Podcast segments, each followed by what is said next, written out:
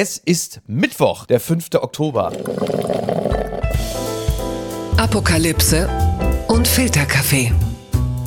Die frisch gebrühten Schlagzeilen des Tages. Mit Mickey Beisenherz. Einen wunderschönen Mittwochmorgen und herzlich willkommen zu Apokalypse und Filterkaffee, das News Omelette. Und auch heute blicken wir ein wenig auf die Schlagzeilen und Meldungen des Tages. Was ist wichtig? Was ist von Gesprächswert? Worüber lohnt es sich? Worüber? Mein Gott, ja, siehst du, da geht es nämlich schon los. Ich äh, bin völlig irritiert, denn diese Frau ist ihrerseits nun wirklich dermaßen am Puls der Zeit gewesen in ihrer Funktion als Korrespondentin im ZDF Hauptstadtstudio. Sie ist natürlich auch Journalistin und Autorin des Buches Die Shitstorm Republik. Auch dieses Thema könnte uns möglicherweise noch begegnen. Guten Morgen, Nicole Diekmann. Guten Morgen, lass uns gleich wieder aufhören. Besser kann es ja gar nicht mehr werden. Sehr schöne Einführung, danke. Ich bin äh, trotz des riesigen Erfolges am Boden geblieben. Das könnte mir möglicherweise vor allen Dingen am Donnerstag gelten, denn die Piloten von Eurowings wollen an diesem Donnerstag, also morgen, wollen streiken, bevor wir richtig äh, in die Thematik einsteigen. Da ziehen sich natürlich jetzt den Hass der Urlaubsreifen, speziell in Nordrhein-Westfalen. Da sind ja schon Ferien auf sich. Ne? Sind Piloten die neuen Ratten der Lüfte, Nicole? ich habe mich gefragt, als ich das gelesen habe, ob jetzt die Flugscham, von der ja eigentlich gar nicht mehr so richtig viel übrig ist, wir erinnern uns, mhm. als die Klimakrise noch die Krise war, über die wir gesprochen haben. Wir können ja immer nur über eine sprechen. Ähm, ja. Da gab es den Begriff der Flugscham.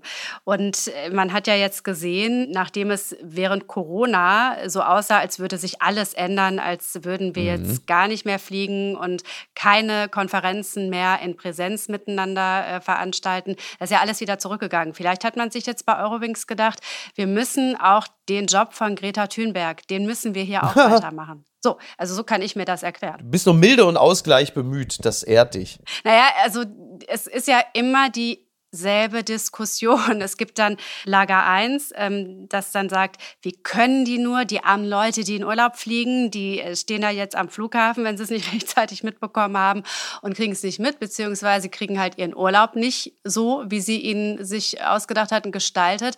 Auf der anderen Seite sagt Lager B dann natürlich, ja, wann sollen die armen Leute die armen Piloten denn sonst streiken? Es interessiert ja sonst niemanden. Ich habe jetzt ja. ehrlich gesagt nicht den Überblick. Das ist ja so ein Dickicht, welche Airline bezahlt welche Piloten wie, wann sind die eingestellt worden. Man ist da ja immer sehr schnell dabei zu sagen, die Piloten, das sind wirklich die allerletzten, die sich über irgendwas beschweren können. Aber ich glaube, bei Eurowings ist das nicht mehr ganz so rosig, wie das vor 20, 30 Jahren noch bei der Lufthansa war. Da hast du tatsächlich wirklich völlig recht. Also Eurowings ist mittlerweile wirklich so ein bisschen das Wimpy Burger der Luftfahrt. Von daher äh, hast du recht. Mir fehlt in solchen Situationen eigentlich immer nur Klaus Weselski. Das ist ein bisschen schade, dass der da nicht mitmischt. Wir kommen mal hierzu. Die Schlagzeile des Tages. Wohngeld und 9-Euro-Ticket offen. Bund-Ländergipfel vertagt. Strittige Punkte, das berichtet NTV. Für die Entlastung der Bürger gegen hohe Energiekosten will die Ampel einen 200 Milliarden Schirm spannen. Wie die Kosten zwischen Bund und Ländern aufgeteilt werden sollen, bleibt nach dem Gipfel im Kanzleramt Allerdings strittig, auch in Details gibt es keinen Durchbruch. Ja, gestern Abend trat dann Olaf Scholz zusammen auch mit Henrik Wüst und Stefan Weil vor die Kameras und er sagte einen, wie ich finde, bemerkenswerten Satz. Olaf Scholz sagte, wir werden wohl die Energieversorgungssicherheit gewährleisten können und dieses Wohl, genauso wie das Wort eigentlich, ist ja immer so ein bisschen der Türsteher zwischen Wunsch und Wirklichkeit. Wie beruhigend ist es, wenn jemand sagt, wir werden das wohl hinkriegen? Du hast ja für das ZDF das Ganze beobachtet und begleitet und ich habe dich völlig aufgepeitscht erlebt von diesem Ereignis. Wie war es denn? Endlich wieder MPK. Am Limit. Ich würde das so zusammenfassen. Da vorne am Pult saßen die drei Fragezeichen. Die mhm. hießen Olaf Scholz, Henrik Wüst und Stefan Weil. Die kamen mit nichts, ich wiederhole, nichts in der Hand daraus, haben sich dahingesetzt und dann zwei unterschiedliche Versionen dieser Veranstaltung, die mehrere Stunden heute gedauert hatte, erzählt. Es gab die SPD-Version, erzählt von Weil und Scholz. Wir erinnern uns, Weil möchte am Sonntag wiedergewählt werden zum Ministerpräsidenten. Mhm.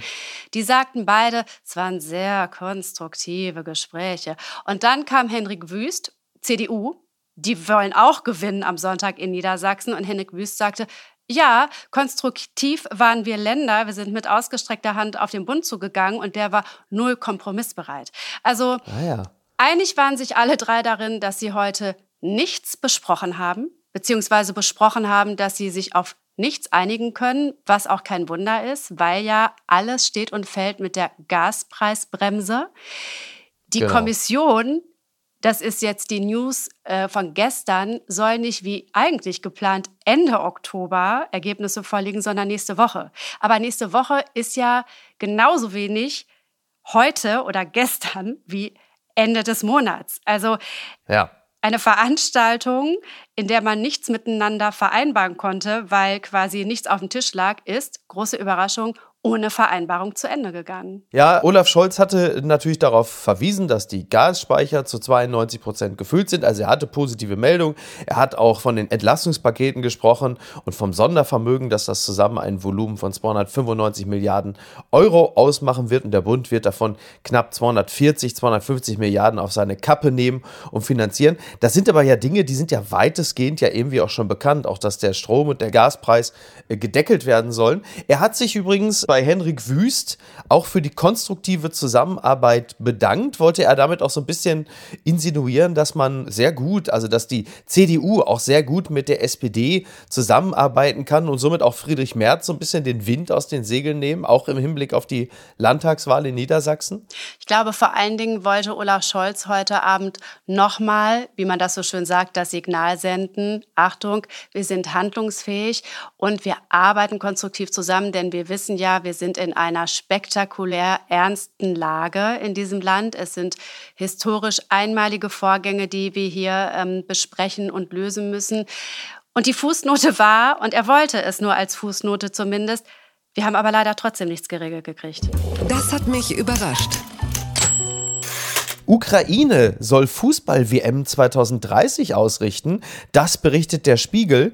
Die Ukraine kann offenbar auf die Rolle des Co-Gastgebers der Fußball-WM 2030 hoffen. Laut übereinstimmenden Meldungen mehrerer britischer Medien soll das vom Krieg erschütterte Land in die gemeinsame Bewerbung von Spanien und Portugal eingebunden werden. Demnach könnten die Spiele einer Gruppe in der Ukraine stattfinden. Jetzt natürlich meine bange Frage. Ähm, die Ukraine will WM-Ausrichterland werden. Sind sie dafür eigentlich noch korrupt genug, Nicole?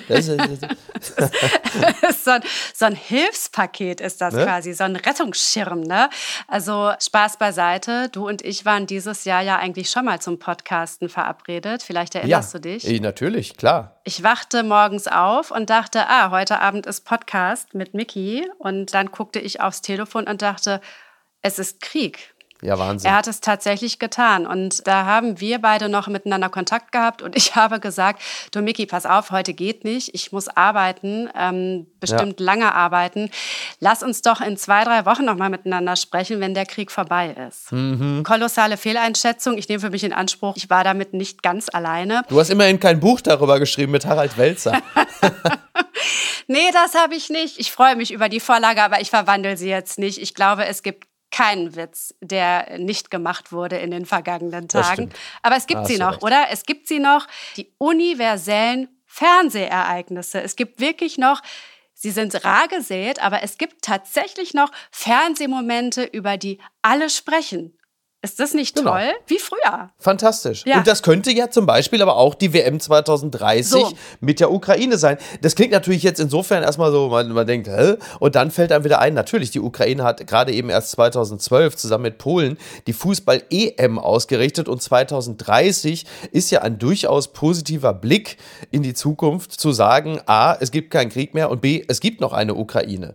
Und die Chancen stehen ja derzeit ja auch gar nicht so schlecht. Die stehen immerhin so gut, dass Zelensky gerade eben es verboten hat, Gespräche mit Putin zu führen.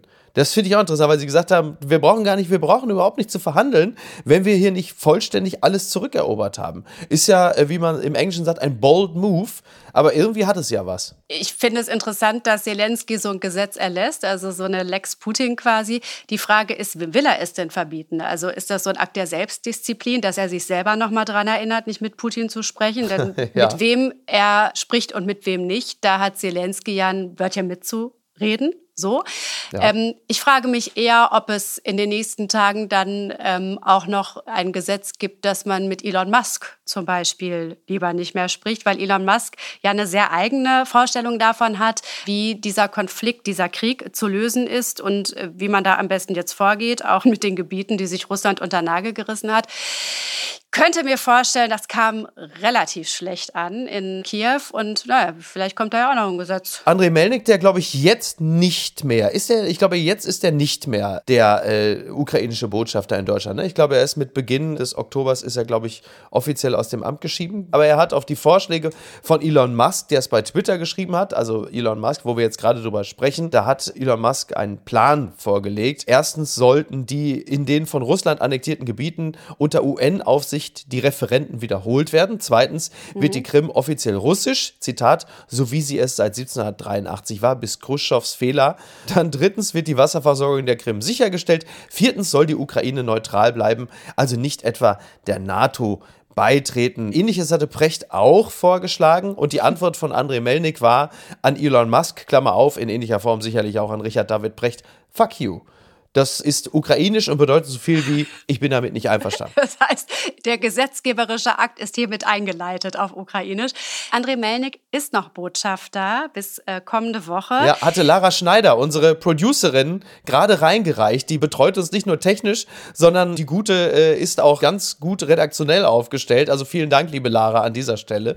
Also äh, Melnik ist noch ein paar Tage lang Botschafter. Da könnte man jetzt sagen, erstaunlich, dass er sich dann derart äußert, aber eben nicht in diesem Falle. Und ehrlich gesagt, recht hat er doch, oder? Endgültig zu weit gegangen. Natürlich sind wir keine, nein, ich muss anders sagen, natürlich, also nein, natürlich sind wir keine Kriegspartei. Lauterbach rudert nach Putin-Aussage zurück, das berichtet der Spiegel. Wir sind im Krieg mit Putin. So klar hatte Karl Lauterbach sich positioniert. Verteidigungsministerin Lambrecht widersprach ihm prompt. Seine Parteikollegin habe völlig recht, räumt der Gesundheitsminister nun ein. Ja, Lambrecht habe mit der Aussage, dass Deutschland keine Kriegspartei sei, völlig recht, sagte Lauterbach. Nun, trotzdem stehen wir voll an der Seite der Ukrainer. Die Forderung Prechts halte er für völlig naiv, sagte Lauterbach. Wir müssen klar an der Seite der Ukraine stehen und auch das Signal geben, wir sind mit euch, wir helfen euch, wir liefern euch Waffen. Und er hat es nochmal betont, wir sind nicht im Krieg, aber wir unterstützen die Ukraine nach Kräften. Ja, das war ja irgendwie, ich glaube, es war am Sonntag oder so, als Karl Lauterbach dann auf diesen Precht-Vorschlag reagierte und sagte, ja, also Putin braucht jetzt keine Psychologin, also wir sind im Krieg mit Putin. Daraufhin war natürlich Christine Lamprecht dann im Gespräch, ich glaube, es war der Bericht aus Berlin, war da auch einigermaßen entsetzt über diese Worte, weil offiziell hat einfach natürlich kein Regierungsvertreter gesagt, wir sind im Krieg mit Putin. Und jetzt frage ich auch die Autorin der Shitstorm-Republik, ja.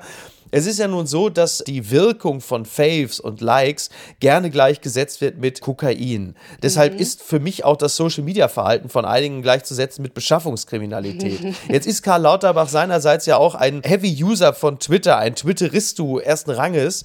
Kann es sein, dass er da manchmal auch so ein bisschen so aus dem dass er sich so von der Welle davontragen lässt und sowas twittert und plötzlich, also nur die Vorstellung, ja, du hast dann den Gesundheitsminister Karl Lauterbach, den so die, ja, also so die, die Endorphine da so ein bisschen davongetragen haben, der twittert das, in dem Moment sagt Putin, aha, der schreibt's ja und dann irgendwie, hör mal, Schatz, also ich bin gerade aufgestanden. Putin hat gesagt, wir sind im Krieg, weil, weil also die Atombombe wird gezündet, nur weil ich das getwittert genau. habe. Mein Gott, was habe ich? Wäre ich doch früh ins Bett gegangen. Ja, ganz genau. Also uns in den äh, Krieg twittern, wenn das jemand schafft, dann ist es anscheinend Karl Lauterbach. Das Interessante ist ja, dass sich äh, Twitter ja und ich finde es schwierig, den Gegenbeweis zu erbringen, auf die Fahnen schreibt, Karl Lauterbach dahin gehievt zu haben, wo er nun ist, nämlich ins Ministerium. Ja, ja? Ähm, ja. da war ja eine riesige Welle der Solidarität äh, während dieser Ampel-Koalitionsbildung. Und Lauterbach hat eine Million Follower. Ich glaube, damit ist er absolute Spitzenklasse in diesem Kabinett, wobei die echt schon mhm. gut aufgestellt sind. Ja, im Vergleich zur GroKo sind die schon ganz weit vorne. Ja, aber oh ja. So, aber Lauterbach, ja, vertippt sich dann manchmal, um es mal so zu sagen, scheitert also quasi immer mal wieder auch an dem Medium das ihn zu dem gemacht hat, der er ist. Das ist äh, das Paradoxon äh, des Karl Lauterbach. Wenn ich mir diesen Scherz erlauben darf, manchmal wäre Leiserbach dann vielleicht ein bisschen besser. ist es das, was Angelina Jolie auf dem Arm äh, hat? Quid me nutrit me destruit. Was mich nährt, das zerstört mich. Ist es das? Vielleicht hat er selber auf dem Arm stehen. Ja, also was mich nährt, das zerstört mich. Twitter, was hast du? Am Ende des äh, Tages ist er derjenige, der sich da selber zerstört. Er wird ja nicht dazu gezwungen.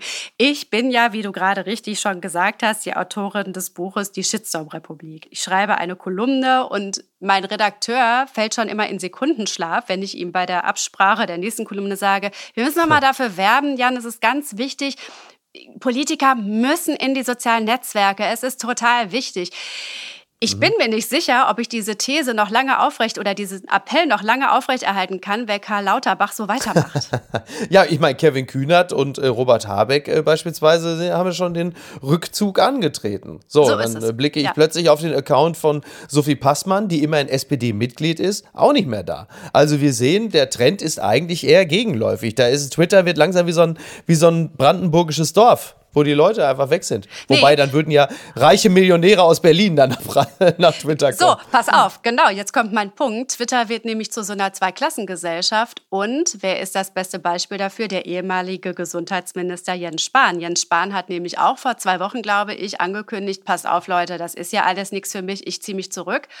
Und mhm. dann kam die Meldung, naja, sein Team würde natürlich weiter twittern, nur er persönlich nicht mehr. Das ah. ist der feine Unterschied. Der hat seine Leute dafür. Ich habe gestern gesehen, Jens Spahn folgt mir jetzt bei Twitter und dann ist es gar nicht der echte. Dann ist Team Spahn, die folgen mir bei Twitter. Das will ich nicht. Das möchte ich nicht. Die können gerne mir wieder entfolgen. Ich will den Real Deal. Ich will den echten Jens Spahn. Ich wünschte, ich hätte es nie angesprochen, wenn dich das jetzt in eine Krise stürzt, dass, dass sich nur das Fußvolk ähm, anbetet. Bitter, ne? Ja. Ist ja wie Team Merz, ne? Willst du, dass Team Merz dir folgt?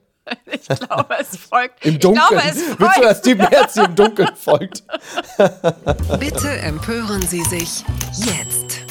Elon Musk will Twitter offenbar doch übernehmen, wo wir gerade schon dabei sind. Die Zeit schreibt es. Milliardär Elon Musk will Twitter Medienberichten zufolge doch für den angebotenen Preis von 54,20 Dollar je Aktie kaufen. Zuvor hatte er sein Angebot zurückgezogen. Ja, möglicherweise hat das auch ein bisschen was damit zu tun, dass es einen Gerichtsprozess geben soll. Der ist für den 17. Oktober geplant und mit ein bisschen Pech hätte Elon Musk eine Vertragsstrafe dort zahlen müssen, beziehungsweise muss es, sollte es dazu kommen bekommen. Und vielleicht hat ihn das dazu bewogen zu sagen, wisst ihr was, Freunde, ich kaufe Twitter jetzt doch. Das hatte er ja im April vor. Da hätte es noch, glaube ich, 44 Ne, 44 Dollar hat die Aktie damals noch gekostet, jetzt ist sie schon wieder teurer geworden. Aber er sagt, weißt du was, komm, ich mach das jetzt, Leute. Er ist ja von diesem Kauf ja so ein bisschen zurückgetreten, wie so jemand, der einen Gebrauchtwagen kaufen will und dann immer wieder rumschleicht und nach Fehlern sucht und sagt, ah, ist doch nichts, da ist auch eine kleine Delle, ein Mikroding. Und jetzt geht's ab zu Mastodon. Nicole, wie so viele andere auch, die ja. sich frühzeitig dahin zurückgezogen haben und da jetzt versauern, der alternativen sozialen Plattformen. Die sind ja alle wieder da. Die sind ja alle wieder mhm. da, machen ja, wir uns nichts vor. Ich glaube nicht, dass Twitter besser wird, sollte Elon Musk die 44 Milliarden doch noch investieren. Es hat ja ein bisschen was von einem Kleid, das man sich gekauft hat, du wirst es kennen, und äh, vergessen hat, es rechtzeitig wieder zurückzuschicken. Jetzt sagt er halt, ja, okay, dann zahle ich jetzt die 44 Milliarden, bevor es jetzt noch weiter Theater gibt. So ist es halt, ja. Es wird nicht schöner auf Twitter, es wird nicht angenehmer auf Twitter, wenn Musk da äh, das Sagen hat, da bin ich mir relativ sicher. Aber wo sollen wir denn hin? Ja. Miki, wo sollen wir denn hin? Absolut. Da ist aber letzten Endes meine Twitter-Präsenz, ist wie das Kleid, was ich mir gekauft habe. Teilweise sieht es wahnsinnig beschissen aus, aber mir gefällt's. Ich kann da auch nicht mehr weg. Also ich will da auch nicht mehr weg. Dafür habe ich jetzt auch mir zu viele Follower so ange, angekarlauert. Gekauft. Die kann ich ja jetzt auch nicht. Äh, so, das war das aus. Wort. Das war das Wort, was ich gesucht hatte, ja. ich kann ja jetzt nicht mehr zu. Nee, das mache ich nicht mehr. Das mache ich nicht mehr. Die Alternative wäre äh, TikTok. Ich bin ein Mann Mitte 40, äh, das will wirklich niemand mehr sehen. Das, da bin ich äh, auch raus. Was mir zu Musk und ähm, Twitter einfällt, ist, nachdem er ja auch sich jetzt nochmal in politische Geschicke versucht hat einzubringen und ähm, Ratschläge verteilt hat, Wer sagt uns denn, dass Elon Musk Twitter nicht so benutzen wird, wie es zum Beispiel Donald Trump getan hat, bis er rausgeflogen ist bei Twitter? Mhm. Also spinnen wir das mal weiter. Haben wir vielleicht in zehn Jahren, in 20 Jahren einen US-Präsidenten Elon Musk? Ja, ich glaube, also genau, also wahrscheinlich eher in zehn Jahren. Ne? Also, dass jemand, der zu erratischem Verhalten äh, und seltsamen Meinungsäußerungen neigt, dass er durchaus was werden kann in den USA, das hat ja sein Kollege Trump ja schon bewiesen. Ähm, kurze Frage, weil das geht ja immer ein bisschen damit einher, dass Elon Musk Twitter kauft, dass er möglicherweise auch die Sperre von Donald Trump ja. aufheben ja. könnte. Wie stehst du dazu? Bist du dafür? Bist du klar dagegen? Ich bin klar dagegen und zwar aus zwei Gründen. Erstens hat Trump auch mit Hilfe von Twitter unfassbares Unheil angerichtet, Sturm aufs Kapitol und so weiter. Und ich finde, man kann da durchaus das Hausrecht anwenden von Twitter, wenn man das dann möchte. Mhm. Und das Zweite ist, ich möchte diesem Spektakel eigentlich noch ein bisschen länger zusehen mit, ich kann es nicht verhehlen, großer Schadenfreude, ähm, dass Trump mit seiner selbst geschaffenen Plattform veranstaltet, denn die zündet ja circa gar nicht. Das ist um da nochmal ernst zu werden. Das zeigt aber nochmal, wie alternativlos Twitter ist. Das ist ja nicht gut, das ist ja ein Monopolist. Ja, also äh, naja. so. Wenn nicht mal Trump es schafft, erstens mit dem Geld, das er hat und zweitens mit der Skrupellosigkeit, die ihm zu eigen ist, einen ernstzunehmenden Rivalen zu Twitter zu etablieren, dann weiß ich wirklich nicht, wem das gelingen sollte. Unterm Radar junge Frauen offenbar von Sittenpolizei getötet. Das berichtet t-online.de. Erneut sind offenbar zwei junge Frauen im Iran getötet worden. Wegen der ausufernden Gewalt bei den Protesten drohen die USA mit Sanktionen. Es ist wieder passiert. Im Rahmen der Übergriffigkeiten der Sittenpolizei sind zwei junge Frauen, 16 und 17 Jahre alt, sollen erschlagen worden sein. Beide Frauen seien tagelang von ihren Familien gesucht worden, bevor schließlich bekannt wurde, dass sie tot sind. Eines der Mädchen soll einen Schädelbruch erlitten haben. Als Todesursache sei ein Sturz angegeben worden. Ja, das ist offensichtlich auch irgendwie auch eine Art Repressalie seitens der Polizei und der Obrigkeit, dass sie die Leichnamen dieser Menschen und der Frauen so lange zurückhalten, dass die Familien nicht aufbegehren, dass sie auf die Art und Weise unter Druck gesetzt werden. Davon ab natürlich auch die Frage an dich, wie nimmst du das wahr? Hast du das Gefühl, dass das, was da passiert, weil das ist oft der Vorwurf, dass das in Deutschland ausreichend repräsentiert wird und gezeigt wird, was im Iran geschieht, in der Islamischen Republik Iran, die ja keine mehr sein soll. Was für eine entsetzliche Geschichte, was für furchtbare Schicksale das sind, was für ein Mut, dass immer weiter Leute, Frauen und Männer das ist ja das Besondere, ja. auf die Straße gehen. Ja. Ich habe jetzt eben ähm, irgendwo gelesen, dass die Leute, die protestieren, sich eine neue Taktik überlegt haben und in kleinen Gruppen eben nicht so zentral demonstrieren gehen, weil es dann auch einfacher für sie ist, sich den Sicherheitskräften in Anführungszeichen zu entziehen. Ja, also die geben nicht auf sondern die zünden die nächste Stufe. Das ist der absolute ja. Wahnsinn. Und gemessen an diesen Tragödien, wie du sie gerade geschildert hast, äh, Einzelfälle sind ja total wichtig, damit wir uns auch immer wieder bewusst machen, was da eigentlich passiert. Gemessen an diesem Mut, den diese Menschen da an den Tag legen und an der Wut, die sie auf die ja. Straße treibt, müsste von morgens bis abends ein Brennpunkt ein Spezial laufen. Mhm. Also wenn das der Maßstab ist, machen wir natürlich viel zu wenig. Machen wir viel Klar, zu wenig. es läuft zu wenig. Ja. Wir können eine Krise, wir können eine Krise behandeln und natürlich, so sind wir leider, ist uns die Energiekrise, ist uns die nächste Gasrechnung näher als das, was mhm. im Iran passiert. Und es ist was Großes, was da passiert. Ne? Es ist ja wirklich es ist, es ist Geschichte, die es da gerade gemacht genau. wird und möglicherweise. Ja, ja, möglicherweise, hoffentlich. Denken wir an den arabischen Frühling, wie groß die Hoffnungen da waren. Davon ist nicht viel übrig geblieben. Aber natürlich ist den Iranern, den Iranerinnen zu wünschen, dass das, was sie da gerade tun, auch belohnt wird. Was ja. ich sehe ist, und da hat Iran 2009 schon mal eine Rolle gespielt, eine zentrale Rolle, als Ahmadinejad wiedergewählt wurde, die Macht von Social Media. Wie großartig Social Media, äh, Twitter, Instagram funktionieren, um diese Bilder, diese wuchtigen Bilder rauszusenden in die Welt. Mhm. So sollte Social Media immer sein, wenn es schon so einen furchtbaren Anlass dafür gibt, dass es dafür eingesetzt werden kann oder muss. Das habe ich gern gehört. Depeche Mode machen als Duo weiter. Das berichtet NTV. Album und Tour angekündigt. Seit dem Tod von Andy Fletcher im Mai bangen Depeche Mode-Fans um die Zukunft der Band. Jetzt steht fest, Dave Gahan und Martin Gore machen als Duo weiter. Im kommenden Frühjahr erscheint das Album Memento Mori. Kurz darauf startet ihre Welttournee. Ja, Memento Mori übersetzt, sei dir deiner Sterblichkeit bewusst. Durch sehr passend, wenn ein Bandmitglied, ein wichtiges Bandmitglied gerade gestorben ist und aus dem Trio ein Duo macht. Das ist schon was Besonderes für Musikfans auf aller Welt, denn Depeche Mode ist sicherlich eine der größten Bands des Planeten. Und natürlich dann die Frage gleich an dich, was hast du empfunden, als du diese Meldung gehört hast? Mich wahnsinnig gefreut. Ich muss gestehen, ich höre viel Musik, aber ich gehe nicht gerne auf Konzerte, weil mhm. da bin ich einfach gestrickt. Ich will, dass die Songs so klingen, wie sie früher auf CD und heute bei Spotify klingen. Das ist leider ja. so. Deswegen ja. mag ich Konzerte nicht. Aber es gibt keine Band, die ich so oft live gesehen habe wie Depeche Mode. Ich glaube, ich war auf ah, fünf okay. Konzerten in meinem Leben. So und äh, mein Vater hat was ganz Interessantes zu mir gesagt, als Fletcher starb.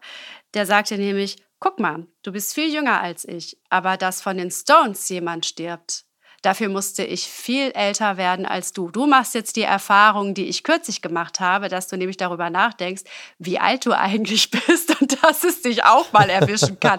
Eine sehr warmherzige Aussage meines Vaters, aber ich glaube, im Grunde seines ostwestfälischen Herzens wollte er Leid mit mir teilen. und man muss der Fairness halber sagen, Dave Gahan hat wirklich sehr, sehr, sehr lange daran gearbeitet, dass es ihn deutlich früher erwischt und äh, hat jetzt nicht geklappt und jetzt ist er gesund und genießt. Der Mann. Er ist, ja, ja, und ja. aber schon, er ist ja sehr lange clean und sehr lange lebt er auch schon sehr gesund und gibt ja jetzt auch in Interviews ja stets zu erkennen, wie sehr er es genießt, äh, in einem gesunden Körper äh, sich zu befinden. Der war doch mal tot für ein paar Minuten, ne? Dave Gahan war mal tot. Ich glaube ja. Der, er und Ben ja. Becker, ne? Werden ja, oft in einem Die beiden werden ja gerne verwechselt, ja. ja, ich weiß auch nicht, warum ich jetzt hier auch noch in einen komischen Podcast gerutscht bin. Das ist ein Arschlöcher.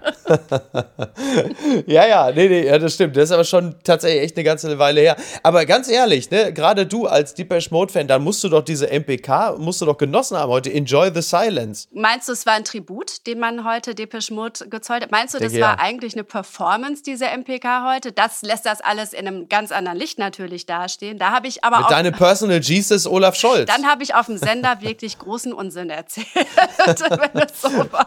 Nicole, ich danke dir ganz herzlich. Ich äh, kann nur so viel sagen, es war technisch nicht ganz einfach mit, mit ZDF-Computern und all dem. Darf man es überhaupt öffentlich sagen? Du, was meinst du, wie oft ich im Moment angerufen werde, ob ich nicht was zu erzählen hätte? Ist das wirklich so, ja? Ja, die graben. Ja, und du hast natürlich was zu erzählen, aber du bist halt einfach verschwiegen. Das, das ehrt dich. Ne? Ich hänge noch mit drin, bin auch nicht bescheuert. nein, nein, also wenn es was gäbe, sie hätten es gefunden. Ich traue dem Braten noch nicht so ganz, aber es ist erstaunlich ruhig. Seit Wochen, finde ich. Wir drücken mal im Interesse aller Mitarbeiterinnen und Mitarbeiter, äh, drücken wir die Daumen. Bei dir möchte ich mich ganz herzlich bedanken und äh, würde mich sehr freuen, wenn du demnächst mal wieder bei uns äh, zu Gast wärst. Wir müssen uns ja nicht beim nächsten Mal wieder durch irgendeinen äh, Kriegsbeginn kaputt machen machen lassen. An dieser Stelle möchte ich noch ganz kurz, ganz, ganz übelste Eigenwerbung machen, denn am morgigen Donnerstag sind wir mit Apokalypse live in Köln. Zu Gast auf der Bühne sind Johannes Strate und Tommy Schmidt.